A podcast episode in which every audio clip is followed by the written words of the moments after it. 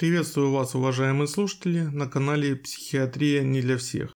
Сегодня я вам расскажу очередной случай своей клинической практики. В неврологическое отделение детской больницы поступила девочка 10 лет с жалобами на ночное просыпание, криками, неадекватное поведение. В отделении ночью она проснулась, начала кричать, что на нее нападает вампир, хочет ее укусить, убить. Медперсонал еле успокоил ребенка, сделали какой-то укольчик слабенький, чтобы ребенок э, поспал до утра. Естественно, с утра неврологи сказали, что это шизофрения, вызвали психиатра и потребовали ребенка перевести в психиатрическую больницу.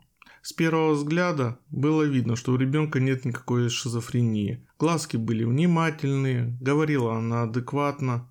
Мы пошли с ней в кабинет. Сразу после моего вопроса, откуда берется этот вампир, девочка ответила, а тот диск с мультиком мы с мамой уже сломали и выкинули. Оказывается, мама купила ребенку диск э, с мультиком про вампиров, который ей показался очень веселым. Но ребенок почему-то испугался этого смешного мультика и начал просыпаться по ночам.